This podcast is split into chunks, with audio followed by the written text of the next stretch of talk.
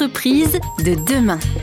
Gilles André. Nous étions avec Caroline en train de danser sur l'antenne d'RZ Radio, de danser au rythme de la musique agréable que nous venons d'écouter ensemble, mais également au rythme de ces trois temps d'une vie professionnelle ou plutôt d'une vie, Caroline. Oui, d'une vie en fait, tout simplement. On avait cette vie en trois temps, euh, très séquencée, très organisée, et qui est toujours d'ailleurs hein, d'actualité avec euh, je, je, je me forme, je travaille et je me repose. Donc euh, le diplôme, le travail avec un bulletin salaire et la retraite. Donc finalement, la préparation et ensuite la réalisation de sa vie professionnelle, c'est pour euh, euh, être, euh, bah, comment dire, prêt et satisfait le jour où on peut prendre sa retraite et du repos. Oui, il y avait un peu cette conception de se dire euh, il faut en avoir sué pour avoir le droit ensuite de se reposer. Et aujourd'hui, ce script qui est très linéaire et, et- finalement assez enfermant, qui propose très peu de liberté au cours de sa vie, est en train d'être bousculé et certaines entreprises le réalisent. Alors, il est bousculé un peu, beaucoup. Euh, J'ai envie de dire que conceptuellement, on comprend qu'aujourd'hui, les jeunes générations souhaitent effectivement euh, avoir des temps de reconnaissance plus rapidement, un équilibre entre vie pro, vie perso, le temps consacré à ses loisirs, à sa famille, une variété d'activités plutôt que toujours la même. Déjà, avant, on négociait juste un salaire. Aujourd'hui, on est peut-être en train de négocier euh, une qualité de vie qui comprend bien évidemment le salaire. hein. Je ne suis pas du tout en train de dire, euh, les études montrent encore que le salaire euh, reste quand même dans le top 3 euh, des attentes des collaborateurs et qu'il Mhm. est évidemment regardé, quelle que soit la, la génération. Cette évolution des attentes de cette nouvelle génération qui arrive, euh, on en est où? Elle est euh, déjà mise en œuvre Les entreprises doivent vraiment en tenir compte complètement? Ah bah complètement, puisque de toute façon, euh, là, ce que, ce que se demandent les employeurs et les employeuses, c'est mais où sont les gens? Ils n'arrivent plus à recruter, ils n'arrivent plus à attirer. Et ça, quel que soit le secteur. hein. Je vous parle de la restauration, euh, je vous parle, là je parlais avec des bailleurs sociaux, euh, ils ont beaucoup moins de candidatures euh, qui arrivent dans leur bureau. Vous pouvez parler à des cabinets de conseil, vous pouvez parler à des entreprises de l'agroalimentaire. Enfin, tout le monde a beaucoup plus de mal à recruter aujourd'hui. Les entreprises doivent donc sortir de, cette, de ces trois étapes, de ces trois temps, et proposer une manière de travailler qui permette d'être un peu en retraite pendant la vie professionnelle et d'être encore un petit peu en train de faire ses études pendant la vie professionnelle. On mélange les trois. Mais oui, parce que de toute façon, le savoir aujourd'hui, il est tout le temps en train d'évoluer. Et même si euh, sur son métier, il n'est pas en train d'évoluer, avoir des connaissances, je prenais l'exemple de la permaculture, aller faire un, stage de permaculture, vous pouvez être sûr et certain que votre collaborateur, quand il va rentrer, il va venir enrichir forcément sa façon de travailler, sa façon de voir les choses, et il peut derrière lui-même devenir euh, euh, instructeur et pour re- redistribuer ce, savoir qu'il vient d'acquérir. Donc aujourd'hui, il y a- tellement de choses qui sont bousculées que on- on n'arrive plus à imaginer une vie euh, linéaire, une vie droite avec euh, ces carrières euh, où on restait. Et, et- ceux qui le font encore, c'est très bien si ça leur va, mais on sait qu'aujourd'hui, il y a tellement d'expériences possibles dans ce monde, et il y a tellement de choses à réaliser, euh, et une ouverture avec évidemment Internet, etc., où on se dit bah, pourquoi pas, à un moment donné, être nomade life. Être, euh, être euh, non, pardon, excuse-moi. Euh, pour, pourquoi pas, à un moment donné, être nomade. Donc, il y a aussi de plus en plus d'entreprises qui proposent le fait, pendant un mois sur les 12, euh, d'être dans le bureau en Espagne, enfin, de ton choix à l'international, ou un peu plus. hein. Donc, c'est Octo Technologies qui le fait, par exemple. Ubisoft aussi, je crois, l'a récemment mis en place. Donc, avec aussi ce côté différents lieux de travail. Si je veux profiter des compétences euh, de tel salarié, j'ai tout intérêt à lui permettre de continuer à étudier et à être déjà un peu en retraite. On cumule vraiment ces trois étapes de vie qui étaient très très dissociées. Voilà qui va permettre, euh, bah, j'imagine, à toutes celles et ceux qui ont à recruter ou à euh, animer des équipes de travail, de faire évoluer leur organisation. Quelle est la proportion des entreprises aujourd'hui qui l'ont compris et mettent ça déjà en œuvre? Je dirais 10% parce que c'est la statistique qui revient dans tout processus de conduite du changement et d'innovation. Vous avez toujours 10% des acteurs et des actrices qui vont être stimulés et pionniers, 80 qui vont être entre les deux, qui vont être un peu on attend de voir ce que font les copains et les copines, et 10 qui vont être réfractaires. Euh, vous allez dans la prochaine partie de notre émission, si vous voulez bien, juste après cette petite pause musicale, Caroline, euh, nous donner quelques exemples de ces entreprises, de ces 10% d'entreprises, et les 80 autres pourcents, bien donc, suivront et vont profiter de ces exemples grâce à vous. À tout de suite. À tout de suite. Entreprise de demain.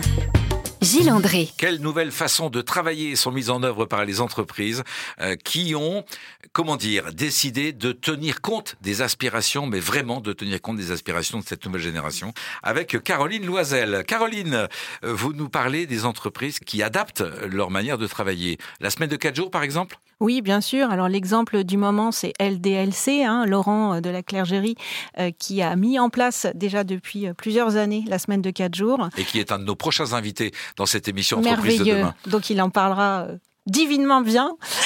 donc, et il démontre hein, que la productivité à effectif constant est exactement la même en travaillant quatre jours. Ça demande juste de l'organisation, de la polyvalence. Ce jour n'est pas forcément euh, imposé, il peut varier.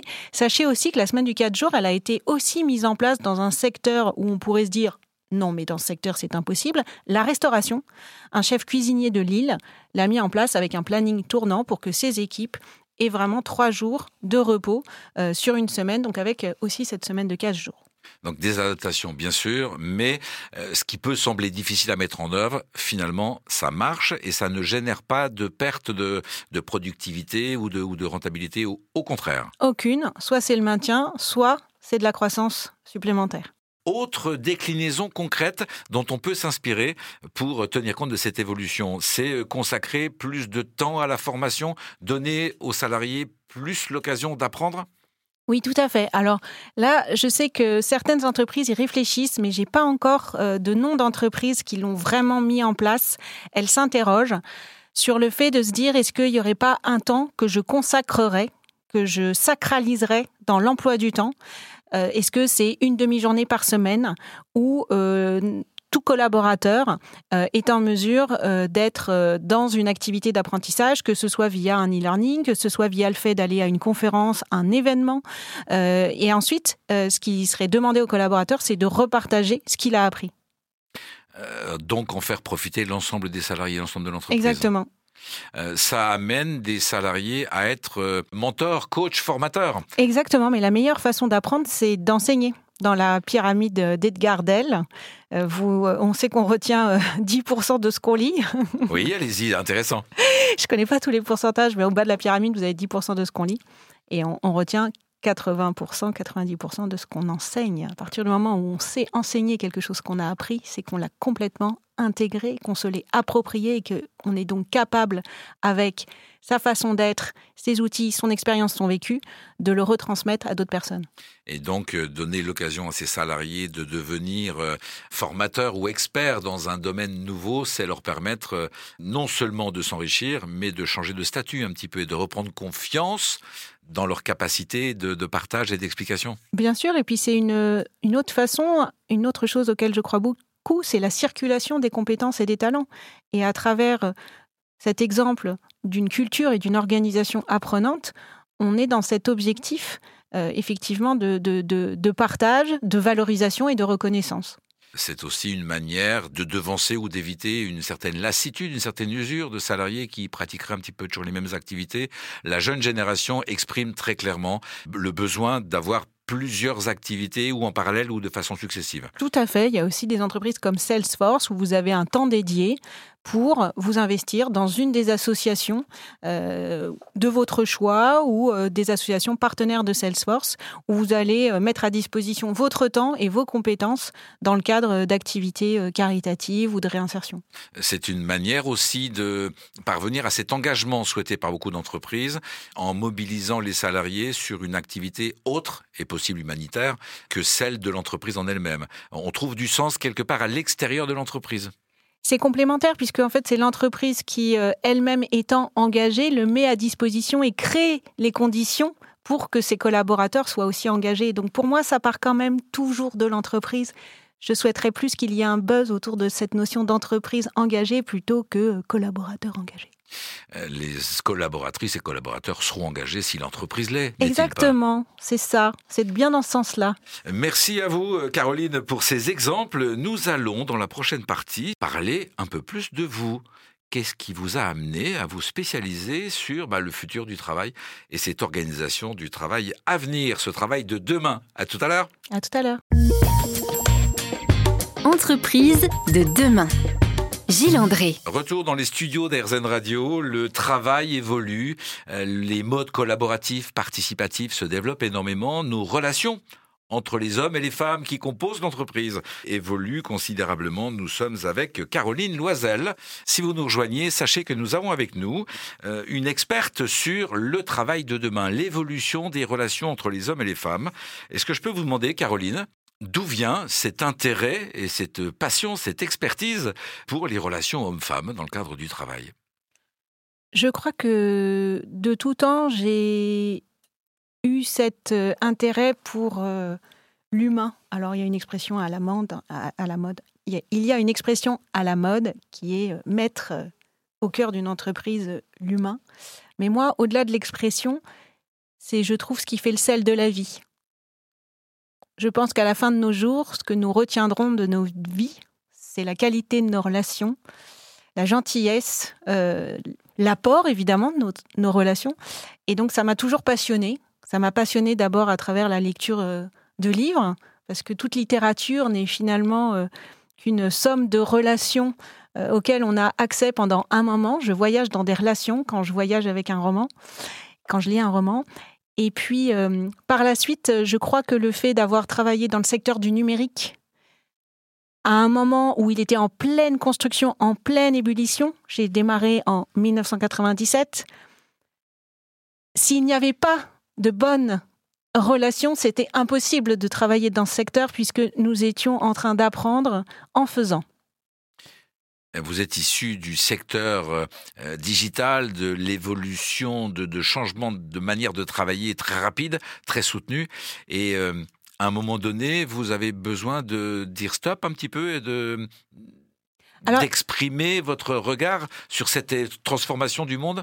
Alors en fait, ce qui m'a fait passer du statut de CDI pendant 15 ans au statut de solo entrepreneur, c'est non pas le plafond de verre, mais plus, euh, euh, comment dire, le, plafond de la déception euh, de ce qui de ce qui était, de ce qui a été pour moi une expérience d'un comité de direction et deux comités de direction. J'ai été assez déçue par ce qui s'y déroulait et j'ai, je me suis dit que j'étais à la fin de mon chemin en CDI et que ce qui m'intéressait désormais, c'était de, transmettre ce que j'avais appris. À l'époque, j'avais à transmettre le métier du marketing digital, ce que j'ai fait les trois, quatre premières années de mon expérience en solo entrepreneur. Et maintenant, votre message au travers de conférences, au travers de votre livre, hein, dont on parlera tout à l'heure, euh, votre message, c'est lequel? C'est que je crois qu'on est à un moment de bascule. La déferlante technologique n'a jamais été autant à son apogée aujourd'hui. On n'a jamais parlé autant d'intelligence artificielle et en même temps d'intelligence émotionnelle. Et que je crois que cette déferlante technologique nous pousse à nous réinterroger sur notre singularité et sur ce qui fait d'être un être humain digne et responsable sur cette terre. Est-ce qu'on peut être encore un être humain digne et responsable sur cette terre lorsqu'on est au quotidien entouré d'applications digitales Justement, là, il y a un paradoxe qui est, euh, qui est génial ou insupportable. Oui, mais en même temps, euh, comme l'a dit, euh, je, crois que c'est Edgar Morin ou Michel Serres, l'un des deux, la technologie, elle peut autant faire le bien que le mal. Vous avez des drones militaires comme vous avez des drones sauveteurs en mer. Vous aurez et vous avez déjà de l'intelligence artificielle qui permet de détecter des cancers bien plus tôt euh, que toute autre technologie qui existait jusqu'à maintenant. Et en même temps, vous avez des intelligences artificielles qui peuvent créer des fake news, comme on le voit aujourd'hui. Donc là aussi, ce n'est pas euh, le fait en lui-même qui est important ou à considérer, mais c'est l'utilisation que l'on en a ou la perception que l'on en a euh, et le sens que l'on donne, bien évidemment, aux évolutions technologiques que l'on a en face de nous. C'est l'usage et c'est qu'en tant qu'être humain, qu'est-ce qu'on veut comme humanité et comme civilisation qui soit digne et responsable dans ce nouveau contexte. Euh, vous allez, Caroline Loisel, nous partager dans la prochaine euh, séquence de cette émission l'évolution des relations hommes-femmes euh, dans le cadre de nos vies personnelles, mais également il y a des enjeux très intéressants que vous allez nous partager dans le cadre de la vie professionnelle. Avec plaisir.